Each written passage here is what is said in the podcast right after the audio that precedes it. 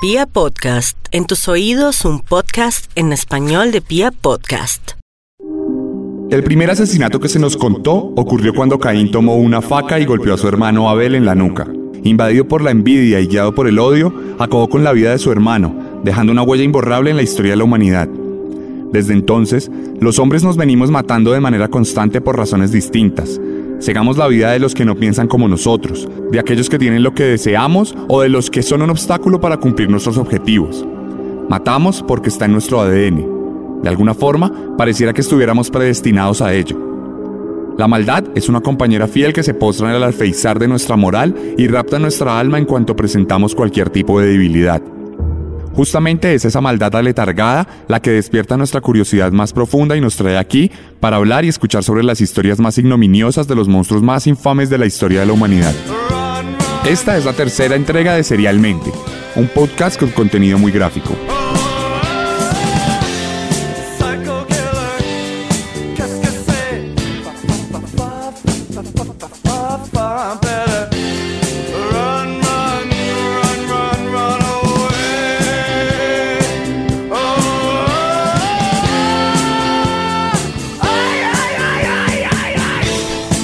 Y bueno, hoy el turno es para uno de los asesinos más famosos en la historia de la humanidad.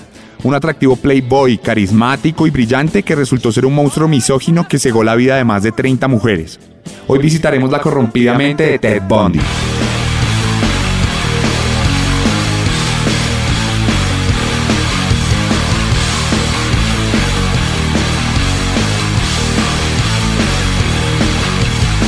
Cuando hablamos de condiciones en el núcleo familiar para gestar psicópatas, Bundy llena el patrón desde el primer segundo, pues nació el 24 de noviembre de 1946 en Burlington, Vermont, en Estados Unidos, en una familia ausente de su figura paterna.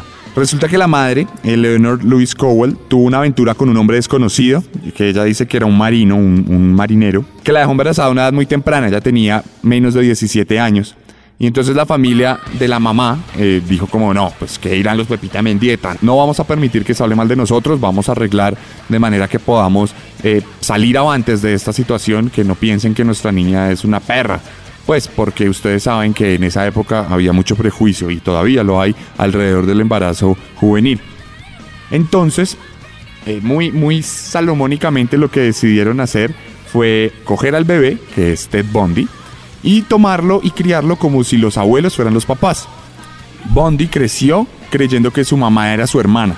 Entonces de entrada ya tenemos primero el abandono paterno, típico, y segundo, una relación difícil con la madre. Digamos que cuando Bondi se entera que su hermana realmente su madre, pues ahí empieza a quedar en manifiesto, pues digamos, toda esta frustración, este abandono, él siente que su madre le debe mucho, primero porque nunca le contó quién era su padre y segundo porque nunca ejerció como madre realmente. Entonces se siente abandonado, siente que necesita llenar esos vacíos que tuvo durante toda su infancia, porque además el padre, es decir, el abuelo, era un tipo abusador, tirano, racista, misógino, violento, golpeaba a su esposa, es decir, a su abuela, que a su vez sufría de depresión y a su vez también golpeaba al perro de la casa. Entonces digamos que todo fue muy denso y digamos que todos los roles en la vida de una persona que se necesitan para gestar esta red psicológica y que una persona pueda crecer con carácter, con moral, con ética, Bondi nunca jamás las tuvo. Estas circunstancias se mezclaron con la genética aleatoria que determinaron que Bondi no iba a ser una persona normal.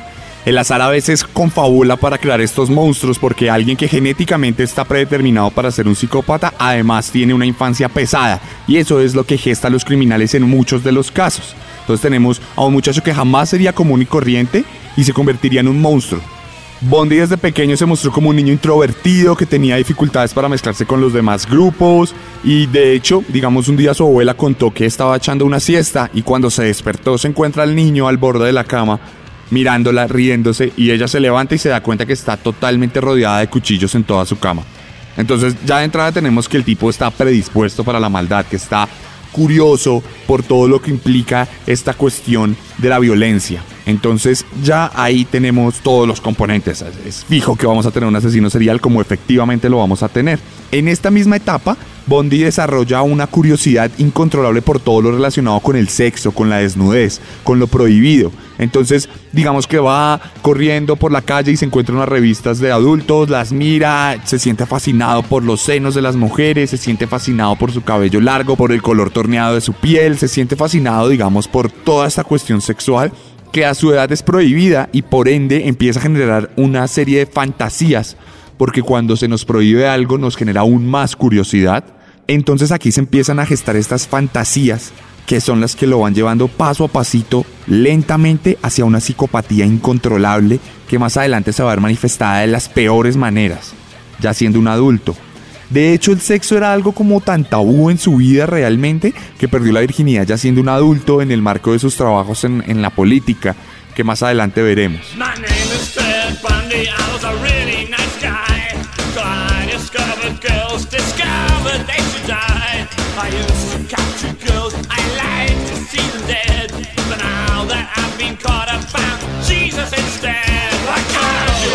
Y con Cassandra Complex continuamos escudriñando en la juventud de este asesino, que se volvería tan famoso que nunca jamás necesitaría un apodo, su nombre era suficiente para ser reconocido mundialmente. La cosa es que Bondi se fue a vivir a Tacoma, Washington, allá cursó su secundaria y digamos que su personalidad, todos sus rasgos negativos se marcarían mucho más.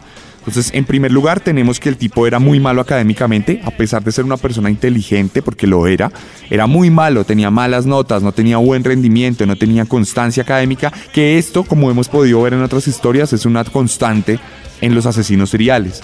Esto puede ocurrir porque los psicópatas en sus tempranas edades no saben eh, inmiscuirse, mezclarse muy bien en la sociedad, entonces no se pueden adaptar a los parámetros escolares comunes a los que todos nos adaptamos. Entonces por eso suelen tener malas notas a pesar de ser personas brillantes. Además, en el caso de Bondi, tampoco podemos decir que haya destacado por su atleticismo. El tipo no era muy atlético, no era muy deportista que digamos. Y a pesar de ser un tipo tan apuesto, porque pues durante los 70 llenaba completamente el parámetro estético físico de los hombres, nunca tuvo una novia, nunca tuvo una interacción sexual, nunca tuvo un beso, nada de eso, porque él dice que no sabía cómo, cómo tratar a las mujeres, que no sabía cómo, cómo podía entrar en la mente del femenina. Sin embargo, tenemos una disyuntiva en este sentido, una cosa que es bastante irónica y es que era un tipo extremadamente narcisista. Entonces en su cabeza durante esa época, él mismo se creía la persona más brillante de la clase, él mismo se creía el más atlético y él mismo se creía el más exitoso con las mujeres. Pero todo esto era una falacia, una mentira que solo trabajaba en su mente narcisa.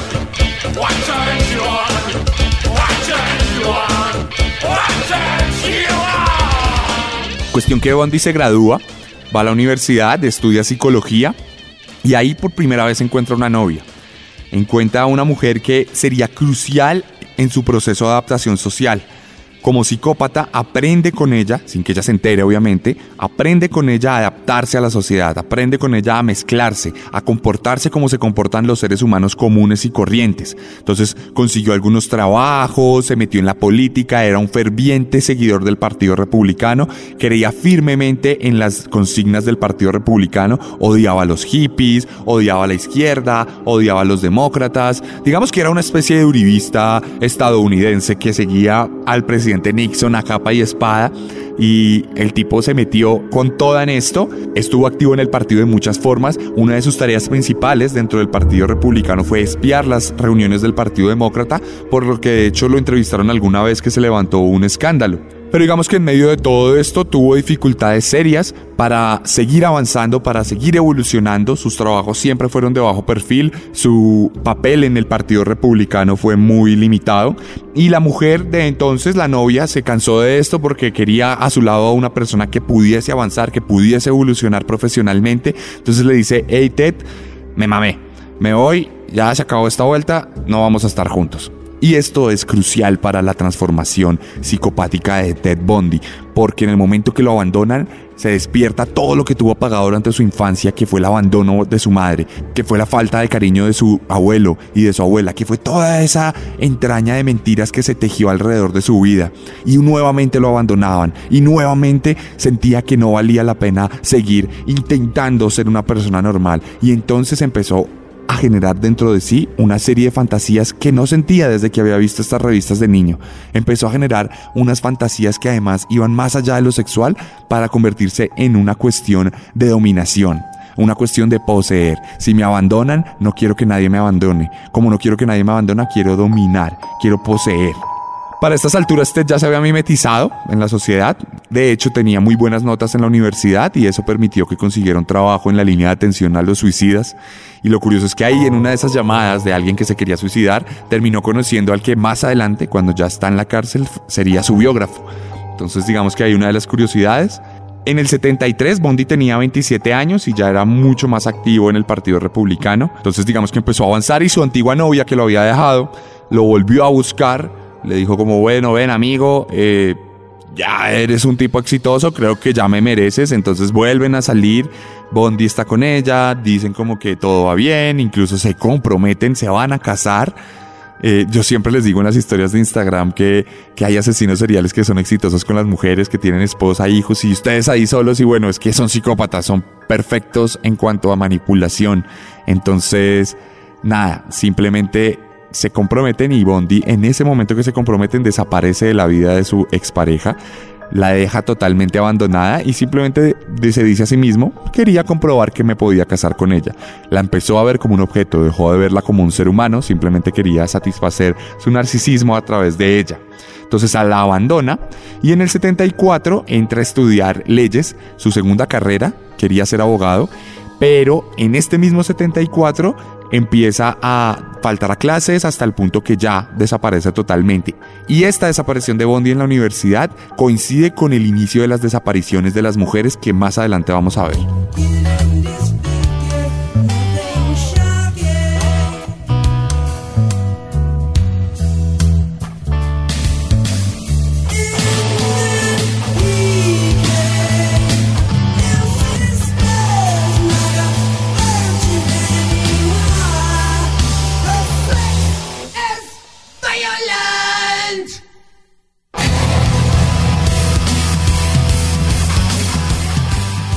Ted Just Admitted de James Addiction. Ted Just Admitted. Ted, admítelo de una vez. Es una canción muy pertinente para este momento de la vida de Bondi en el que vamos a entrar, porque en 1974 es cuando empieza la carrera criminal del asesino. Hay mucha polémica sobre el primer asesinato de Bondi. Hay gente que cree que cuando tenía 15 años mató por primera vez pero otros dicen que era en el 66 cuando tuvo 20, pero nunca se pudo comprobar nada. De hecho, cuando él empezó a confesar y hablar, ya después cuando lo atraparon, él jugó con esto. A veces decía que sí, a veces que no, a veces lo negaba, a veces se inventaba historias nuevas que eran imposibles. Entonces que él empezó a jugar con eso como para mitificar su propia leyenda. Pero lo cierto es que el primer crimen documentado de Bondi ocurrió el 4 de enero de 1974. El tipo entró a una habitación de una universitaria con un tubo de metal y empezó a pegarle muy fuerte en la cabeza, en las costillas, la empezó a destrozar a punta de palazos hasta que ella quedó inconsciente y entonces tomó este tubo de metal y se lo introdujo en la vagina. La sodomizó y la empaló con este tubo. Y ella entró en shock, obviamente tuvo una serie de infartos, pero milagrosamente sobrevivió. Así que este no fue su primer asesinato, pero sí su primer ataque. Podríamos decir que es un intento de asesinato. Y ahí empezó el camino de Bondi. Siempre por lo menos en lo que implica el inicio de su carrera criminal, tenía un modus operandi definido por la invasión a la privacidad de las personas. Es decir, entraba a las casas en las noches y ahí atacaba a las mujeres, solo atacaba a mujeres. Entonces ahí tenemos a su segunda víctima poco después de la primera, a la que atacaría de la misma forma, con la diferencia de que se la llevaría. La vestiría medio inconsciente, la montaría a su coche y se la llevaría, la desaparecería y no sería sino hasta meses después que las autoridades encontrarían su quijada y su cráneo tirados en un bosque cercano.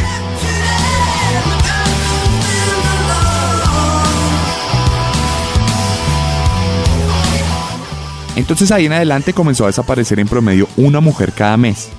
No había rastros, digamos, del asesino como tal, no había rastros del criminal, pero sí había rastros de que donde ellas habían desaparecido había ocurrido una golpiza.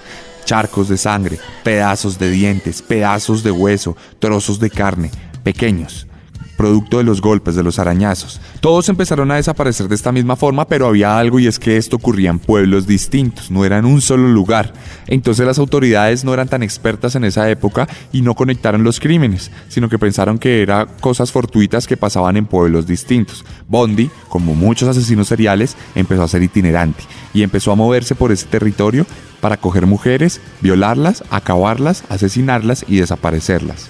Lo curioso de todo esto es que mientras pasaban todas estas cosas horribles, el trabajo de Bondi en ese momento era como miembro del Comité para la Protección de la Mujer contra ataques y abusos de hombres.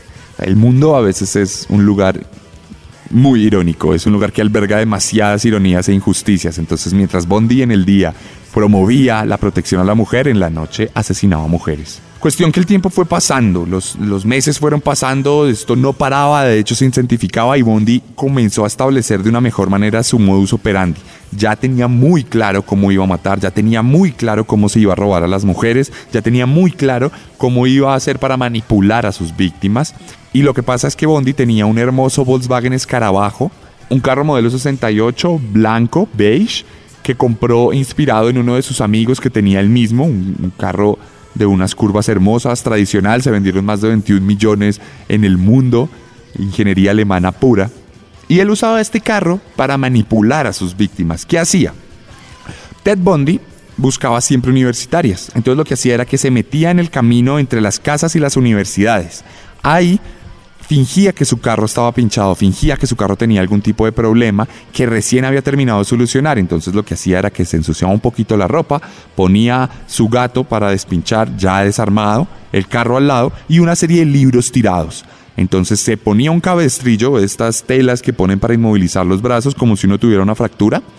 Se ponía un cabestrillo, se paraba alrededor de los libros y fingía que tenía problemas, como su brazo no le permitía levantar los libros, hacía caras de sufrimiento, decía no lo puedo creer, necesito ayuda, alguien ayúdeme por favor, justo cuando se acercaba una de las mujeres que previamente había estalqueado, las había acechado, ya las tenía vigiladas, sabía qué horas iban a pasar, sabía por dónde iban a pasar.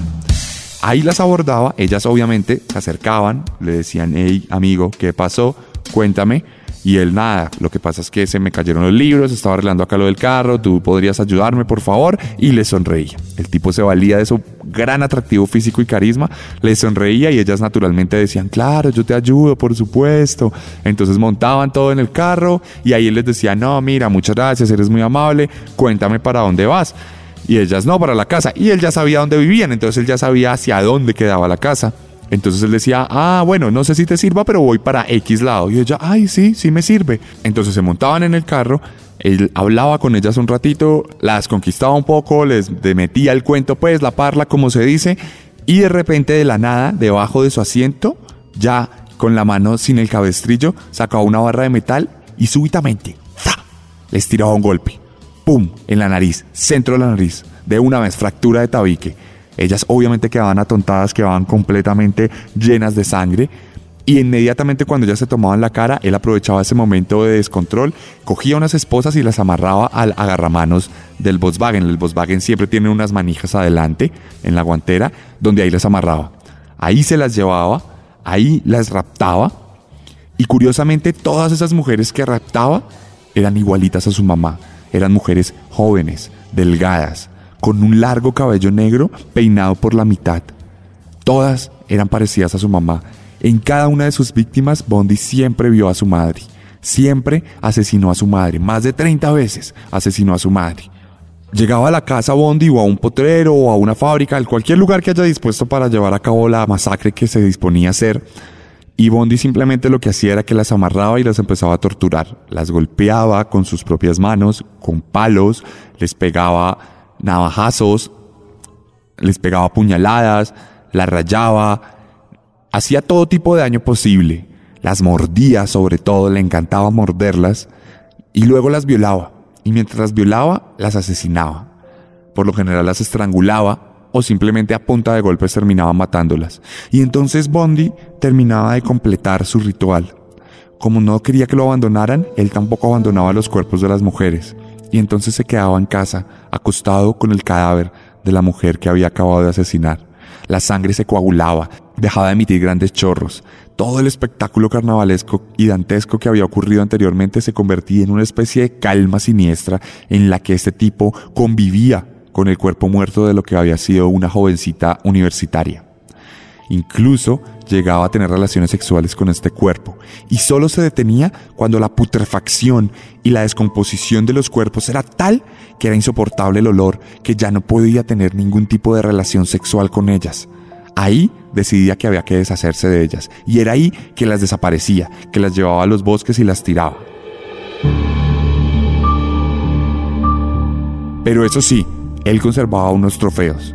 Estos trofeos en este caso eran siniestros, eran horribles y eran las cabezas de sus víctimas. Antes de botar el cuerpo, cogía una motosierra pequeña, portátil, y les cortaba la cabeza y las guardaba en su refrigerador. Llegó a tener 12 cabezas guardadas en su casa. Todo esto pasaba de forma itinerante, primero en Oregon, en Idaho y en todos los pueblos alrededores a esos estados. Ahí fue donde las autoridades se dieron cuenta que esto se trataba de un asesino serial. El modus operandi era el mismo. Todo el tiempo se presentaba el mismo tipo de víctima y se presentaba en el mismo tipo de lugares. Entonces ahí fue que las autoridades dijeron, aquí hay algo raro. Aquí estamos hablando de un asesino serial. Además, en los años 70 los asesinos seriales se pusieron de moda. Había bastantes conocidos como John Wayne Gacy o el asesino de Atlanta o incluso el BTK Killer. Había demasiados. Entonces ya ahí todas las autoridades estaban predispuestas a decir que acá se trataba de un asesino serial, que se hablaba de un asesino serial.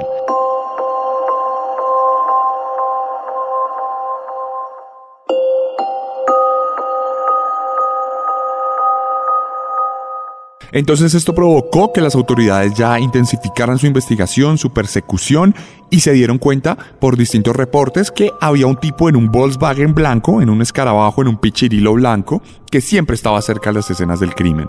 Entonces ahí fue donde cerraron el cerco en Bondi y en el 75 lo arrestaron. Entonces ahí cuando lo cogen, y cuando checan su carro se dan cuenta que hay un montón de cosas que tienen que ver claramente con lo que es un asesino, que es una máscara, unos guantes, unas cuerdas para amarrar gente, una serie de cuchillos, una pistola, una barra metálica con la que golpeaba las narices de sus víctimas. Y todo ese tipo de cosas estaban en la cajuela, entonces digamos que Bondi en ese sentido ya estaba perdido. Entonces como tal empieza el juicio, eh, involucra testigos, entrevistas, reportes y todo dura más o menos un año y medio. Pero justo cuando está ocurriendo eso, Bondi se escapa. Bondi había decidido ser su abogado por la escuela de leyes que había visitado en alguna época. Y entonces lo que termina de pasar es que el tipo dice en un momento que necesita ir a la biblioteca para poder buscar unas leyes que necesita para protegerse y para poder adelantar su juicio.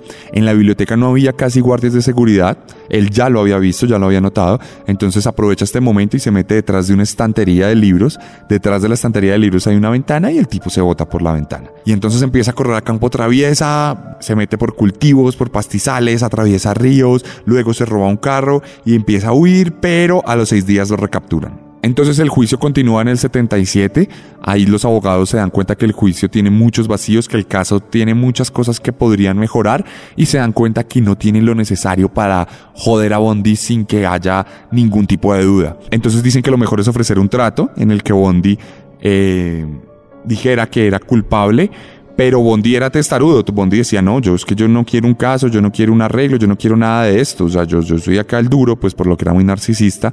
Y nada, yo solo quiero mi libertad. Entonces, mientras seguía este caso, mientras seguía todo este tema del juicio y demás, Bondi empezó a planear un nuevo escape.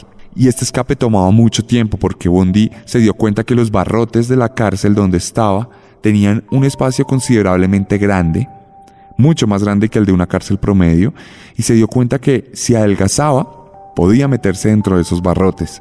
Entonces empezó a dejar de comer, comía solo lo necesario para no morirse, tomaba mucha agua y bajó 20 kilos. Y esperó a que fuera Navidad, fue sacando libros de la biblioteca, acumulándolos en su celda, y justo cuando todo el mundo estaba celebrando el Año Nuevo, el 31 de diciembre del 77, acumuló sus libros debajo de una manta para que la gente creyera que ese era su cuerpo dormido y aprovechando su delgadez, se metió entre los barrotes y empezó a cruzar todos los barrotes de la cárcel así hasta que se escapó. Feliz año de 1978, cuando las autoridades se dieron cuenta que Bondi se había escapado, ya estaba en Chicago, a más de 100 kilómetros de distancia del lugar. Bundy jumped out of this second story window at the front of the Pitkin County Courthouse this morning. He was scheduled for a court appearance and apparently had been locked into the law library by sheriff's deputies while attorneys were arguing a motion to strike the death penalty. Witnesses say he left in a hurry, however, nobody saw him open the window and he escaped clean in an unknown direction. Los primeros días como evadido, Bondi los pasó bajo otro nombre distinto en distintos trabajos cortos que le permitieron sobrevivir relativamente escondido. No habían pasado ni 15 días de su escape y ya estaba matando de nuevo. El tipo era compulsivo, el tipo no se podía aguantar las ganas de matar. Entonces se metió una noche a una casa y golpeó hasta la muerte a una mujer y a la otra la torturó, la mordió, la apuñaló, la violó, le puso el nylon en la garganta y ahí la ahorcó hasta que se quedó quieta y fría. Había otras dos mujeres, también las golpeó, le rompió la mandíbula, la nariz, pero ellas sí alcanzaron a sobrevivir. Todo este ataque, todo lo que les acabo de decir, esas cuatro personas sufrieron este ataque a manos de este monstruo en tan solo 15 minutos y no hubo ni siquiera un testigo. Atacó a otras dos mujeres a las cuales no mató, pero entonces luego decidió irse de allí porque ya sabe que está dejando un rastro y que además es prófugo y se va a Jacksonville, a 240 kilómetros de distancia, y allá raptó una niña de 12 años y la mató y luego la momificó. Cuando las autoridades encontraron su cuerpo estaba momificado debajo de unos árboles en el bosque a las afueras del pueblo. Lo que hacía Bondi era que cuando mataba, además de satisfacer todas sus necesidades extrañas y de orden personal e íntimo, también robaba a las víctimas para poderse seguir moviendo. Entonces digamos que tenía las tarjetas de crédito de las últimas cuatro mujeres que había asesinado y con esas estaba viviendo. En esa época no había los controles que hay ahora. Entonces lo que pasó es que se empezó a acabar el dinero de esas tarjetas de crédito y Bondi empezó a tener problemas para moverse. Ya no era tan fácil para él viajar de un lado al otro, ya no era tan fácil para él salir y comer tan libremente. Entonces fue más fácil cerrar el cerco sobre él. La policía siguió persiguiéndolo y la policía ya estaba muy cerca y aquí es donde entra una onda peliculesca porque tenemos un investigador de apellido Lee que era el elegido para seguir a Bondi y este tipo simplemente llega, se encuentra con Bondi en un punto donde ya lo tiene, le dice, hey, socio, está bajo arresto. Y cuando el man dice eso, Bondi se le tira encima, hay un ataque, hay una lucha, un forcejeo, están sobre el piso, golpeándose el uno al otro. Bondi termina dejándose inconsciente al policía y sale corriendo, pero el policía se recupera y, hace dos tiros de advertencia. Bondi sigue corriendo, el policía se levanta y heroicamente lo alcanza y ¡pum! lo puede reducir y lo arresta. Entonces por fin lo meten a la patrulla, en la patrulla Bondi solo dice, ojalá usted me hubiera matado. Ojalá me hubiera matado. Pero no lo mató, lo devolvió a la cárcel y entonces el juicio se reabrió. Pero esta vez el juicio que empezó en junio del 79, tendría la cobertura más grande en la historia de Estados Unidos. 250 periodistas asistían a cada una de las sesiones del juicio. El juicio se televisó. Por primera vez se televisaba un juicio completamente en Estados Unidos y en todos los cinco continentes del mundo se veían noticias sobre Ted Bundy. Era como una novela. ¿Qué pasa con Ted Bundy? ¿Qué va a pasar con Ted Bundy? ¿Qué va a pasar con su juez? ¿Qué va a pasar con su condena? Todo este tipo de cuestionamientos que surgían en la gente curiosa de lo que había pasado también querían saber cómo habían pasado todos los asesinatos, todos los pormenores. Entonces Bondi aprovechó toda esta coyuntura, todo este escenario, todo este circo, toda esta parafernalia y decidió nuevamente su abogado. Y entonces empezó a ser un tipo histriónico, un tipo que manipulaba, un tipo que hacía actos gigantescos en el estrado, cantaba, gritaba, saltaba, se justificaba de muchas maneras, actuaba como si fuera otra persona y la gente estaba desconcertada, pero estaba embobada con Bondi. A Bondi no le importaba el juicio, a Bondi lo único que le importaba era tener el control de la situación. Y sí que lo tenía. Lo peor es que todo esto le funcionó porque el Estado y los agentes del Estado no tenían muy claro todas las pruebas que tenían para atacar a Bondi, porque el tipo los había logrado confundir y entonces ellos dijeron, vamos a darle una condena, vamos a, a darle un trato a este tipo, digamos que acepte uno de los homicidios y con que acepte uno de los homicidios le vamos a dar 75 años de prisión. Bondi en un principio dijo, ok, esto es bueno porque en unos años, cuando los testigos se mueran o desaparezcan o las pruebas se evaporen o se desintegren, yo voy a poder retractarme de lo que acepté y voy a poder bajar esos 75 años a mucho menos, de pronto quedar en libertad. Pero había algo que estaba mal, y es que a Bondi le hubiese tocado aceptar públicamente ante todo el mundo, ante los 250 periodistas que llevaban sus noticias al otro lado del mundo, que era culpable. Le hubiera tocado aceptar su culpa y bajar la cabeza, y eso es algo que un narcisista no se puede permitir en ese caso. Entonces Bondi no aceptó el trato, prolongó aún más el juicio y todo continuó. Cuestión que encontraron muchos testigos dispuestos a testificar contra él, a identificarlo, a decir que estuvo en los lugares del crimen, y la prueba reina vendría gracias a los odontólogos forenses, porque cogieron los cadáveres, tomaron las mordidas que Bondi les había metido, cortaron la piel, la mostraron con fotografías y demás, y la compararon con la dentadura de Bondi. Era irrefutable, las mordeduras coincidían con los dientes de Bondi. Era claro que fue Ted Bondi quien mordió a las víctimas y por ende el asesino de las mismas. Entonces fue así como empezó a recibir una tras una muchas condenas de muerte. Por el primer asesinato, condenado a muerte. Por el segundo asesinato, condenado a muerte. Por el tercero y quinto, condenado a muerte. Por el octavo y noveno, condenado a muerte. Tuvo muchas condenas de muerte, una tras otra. Tenía que purgarlas todas. En Estados Unidos se te juzga por cada crimen que cometes. No es como en Colombia que puedes cometer 20 crímenes y solo te juzgan por uno. Bondi ya estaba destinado a morir.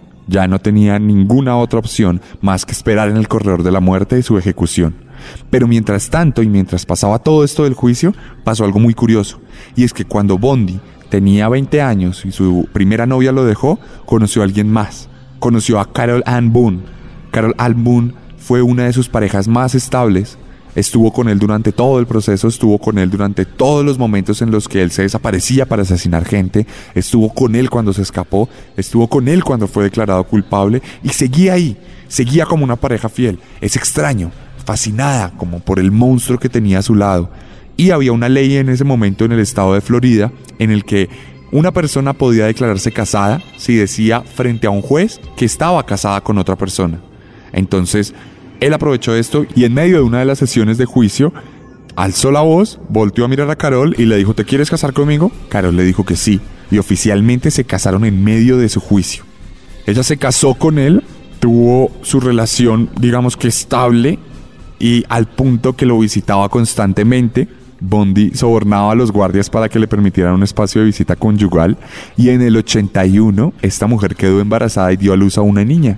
Ted Bondi, siendo culpable, siendo condenado a muerte, siendo el asesino de más de 30 personas, tuvo una esposa y una hija desde prisión. La vaina es que cuando a Bondi ya lo declaran culpable, empiezan a pasar los meses y ella se da cuenta que no tiene escapatoria, que simplemente está destinado a morir y a esperar su muerte en la cárcel, entonces empieza a dar entrevistas, empieza a alimentar su mito, alimentar su fama él mismo y empieza a atender a los periodistas, empieza a confesar ya de otras formas, empieza a confesar los crímenes, eh, ahí es donde conocemos todos los detalles que hasta ahora hemos venido hablando acá y fue de esa forma en que pudimos conocer la psicología del criminal más famoso de la época, en todo el mundo. El tipo siempre se sintió abandonado y por ello tuvo la necesidad imperante de poseer a las mujeres y dominarlas a su antojo. No encontró más que en la violencia el método más efectivo para hacerlo. Su necesidad de poseer era tal que cuando mataba necesitaba tener sexo con los cadáveres para apoderarse de ellos luego de su vida, es decir, dominarlos y poseerlos en vida, dominarlos y poseerlos en muerte. La víctima en ese sentido y desde la perspectiva de Bondi se vuelve parte de él, empieza a poseerlos, es decir, que en su cabeza él poseía a 30 mujeres. 30 mujeres eran subyugadas a su poder, eran dominadas como objetos, como trofeos de alguna u otra forma. También, digamos, Bondi en esas entrevistas se reconoció como un criminal que evolucionó de muchas formas, que al principio mataba de forma impulsiva, que al principio él simplemente se dejaba llevar por sus fantasías, se dejaba llevar por sus deseos y asesinaba. Pero Luego se fue convirtiendo en un asesino serial frío, en un calculador, en un tipo con un modus operandi. Él mismo se perfiló. Recordemos que estudió psicología. Entonces esto sirvió mucho para que él se entendiera a sí mismo y para que de paso las autoridades entendieran cómo funciona la mente de un psicópata.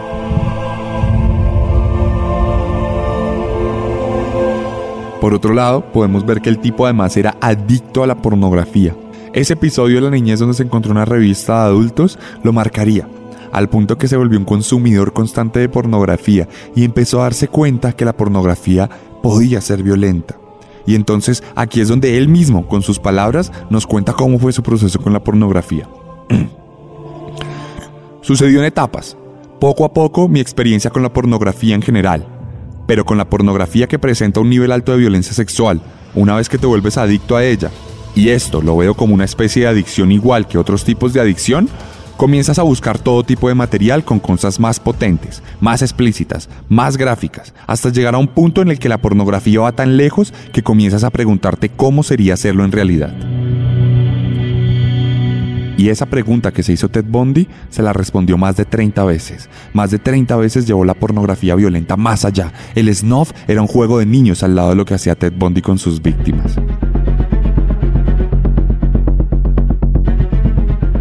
De hecho, respecto a sus víctimas, Bondi estableció una cadena alrededor de su personalidad narcisista en la que él planteaba que había víctimas que lo invitaban a que él las dominara.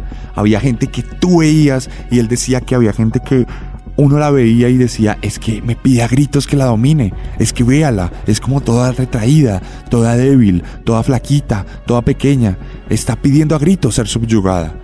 Está pidiendo a gritos ser dominada por alguien más fuerte y más poderoso. Todos, según Bondi, tenemos dos opciones. O somos presas o somos cazadores. Él claramente era cazador y él veía presas en muchas mujeres que estaban pidiendo a gritos, según él, ser subyugadas. El caso es que se demoró un poco su ejecución, varios años. Entonces pasaron varios años en prisión, unos 3, 4 años. Y Bondi se cree que fue violado por otros reclusos en grupo que le hicieron como un gangbang. Él siempre lo negó, aunque otros son los que lo aceptan y dicen que sí lo violaron. No lo sabemos realmente, no hay pruebas establecidas sobre el tema, pero lo que sí podemos contar es que Bondi fue fundamental en la investigación criminal de Estados Unidos de la segunda mitad del siglo XX. Bondi contribuyó a que se capturara a Gary Ridgway, que es conocido como el asesino de Green River, que más adelante seguro hablaremos de él. Y el tipo eh, hacía pues todas sus fechorías por fuera y Bondi eh, dijo que podía ayudar porque sabía que eso era un asesino serial, vio la prensa y dijo yo puedo ayudar, llegó el agente de policía, el detective y habló con Bondi y Bondi le hizo una perfilación, le dijo vea, de acuerdo a la forma en que este tipo mata, cómo mata, lo que hace, cómo lo hace, dónde lo lleva y qué hace, yo le puedo decir que este tipo debe ser así. Recordemos que fue psicólogo, ¿no? Este tipo se comporta de esta manera, este tipo asiste a estos lugares, probablemente tenga este carro, probablemente tenga este trabajo y probablemente viva en un lugar así. Efectivamente, Bondi tuvo toda la razón, el detective siguió sus recomendaciones y lo atraparon. O sea, algo así como lo que vemos en Mindhunters, pero con Bondi como protagonista. Y bueno, pasaron muchos años. El tipo supuestamente se iba a morir en el 86, pero había factores de orden legal, logístico, que llovió, que se fue la luz, que no sé qué, que sí sé cuándo. Y estas demoras permitieron que Bondi siguiera contando los detalles de sus crímenes, su forma de pensar. Se volvió una especie de rockstar. Había gente que, digamos, lo admiraba. Salía en muchas entrevistas todo el tiempo. Además, se mostraba toda su parte familiar, que tenía su esposa, que su hija y todo eso. Y incluso Bondi ya fue tan demorada la ejecución que dijo, mm, me voy a suicidar. Bondi, ¿por qué te quieres suicidar? No, pues así le quito la satisfacción al Estado de matarme. Pero no, esto nunca llegó, el suicidio nunca llegó, pero la satisfacción para el Estado sí llegaría, porque el 24 de enero de 1989, a las 7 y 16 de la mañana, Ted Bondi, de 42 años, moriría electrocutado en la silla eléctrica. 5, 4, 3,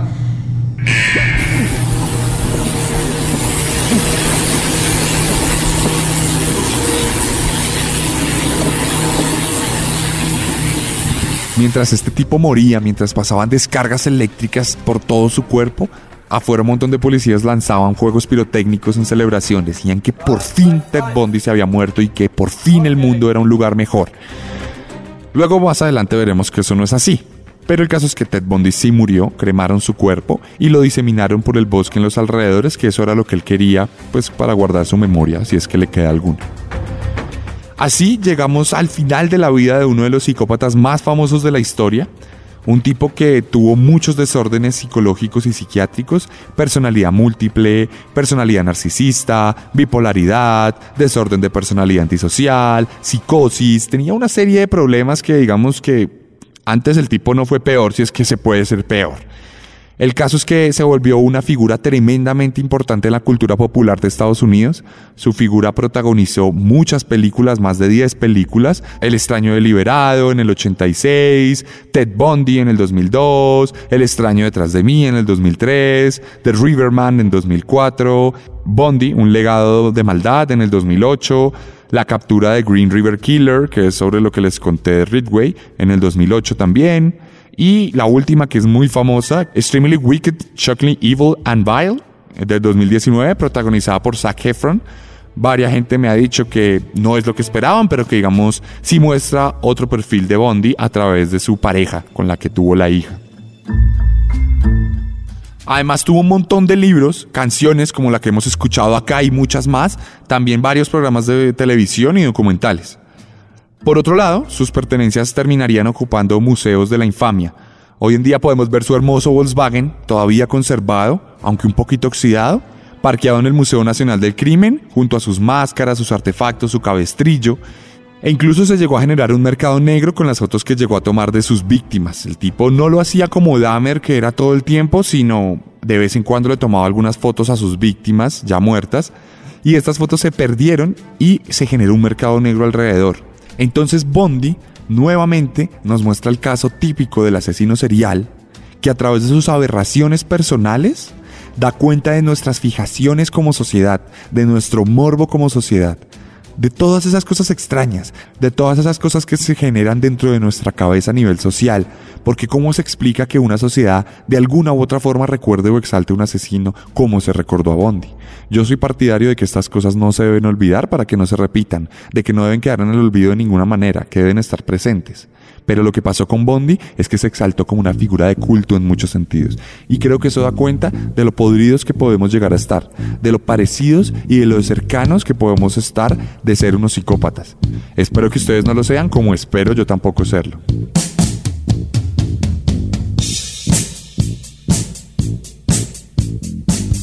Y esta fue la historia de Ted Bundy, la tercera entrega de Serialmente. Si quieren ver algunas imágenes de este asesino, pueden pasarse por mi Instagram, arroba elarracadas, el raya al piso, arracadas. Y ahí pueden revisar los highlights. Ahí hay varias historias de muchos asesinos seriales. Una de las primeras fue esta, la de Ted Bundy, para que se echen la pasada, vean imágenes, videos, cosas que les tengo ahí en mis historias de Instagram, donde todos los lunes además hay un asesino serial nuevo para que se horroricen un ratico. Nos vemos la próxima semana con un nuevo monstruo, porque recuerden que siempre podemos ser peores.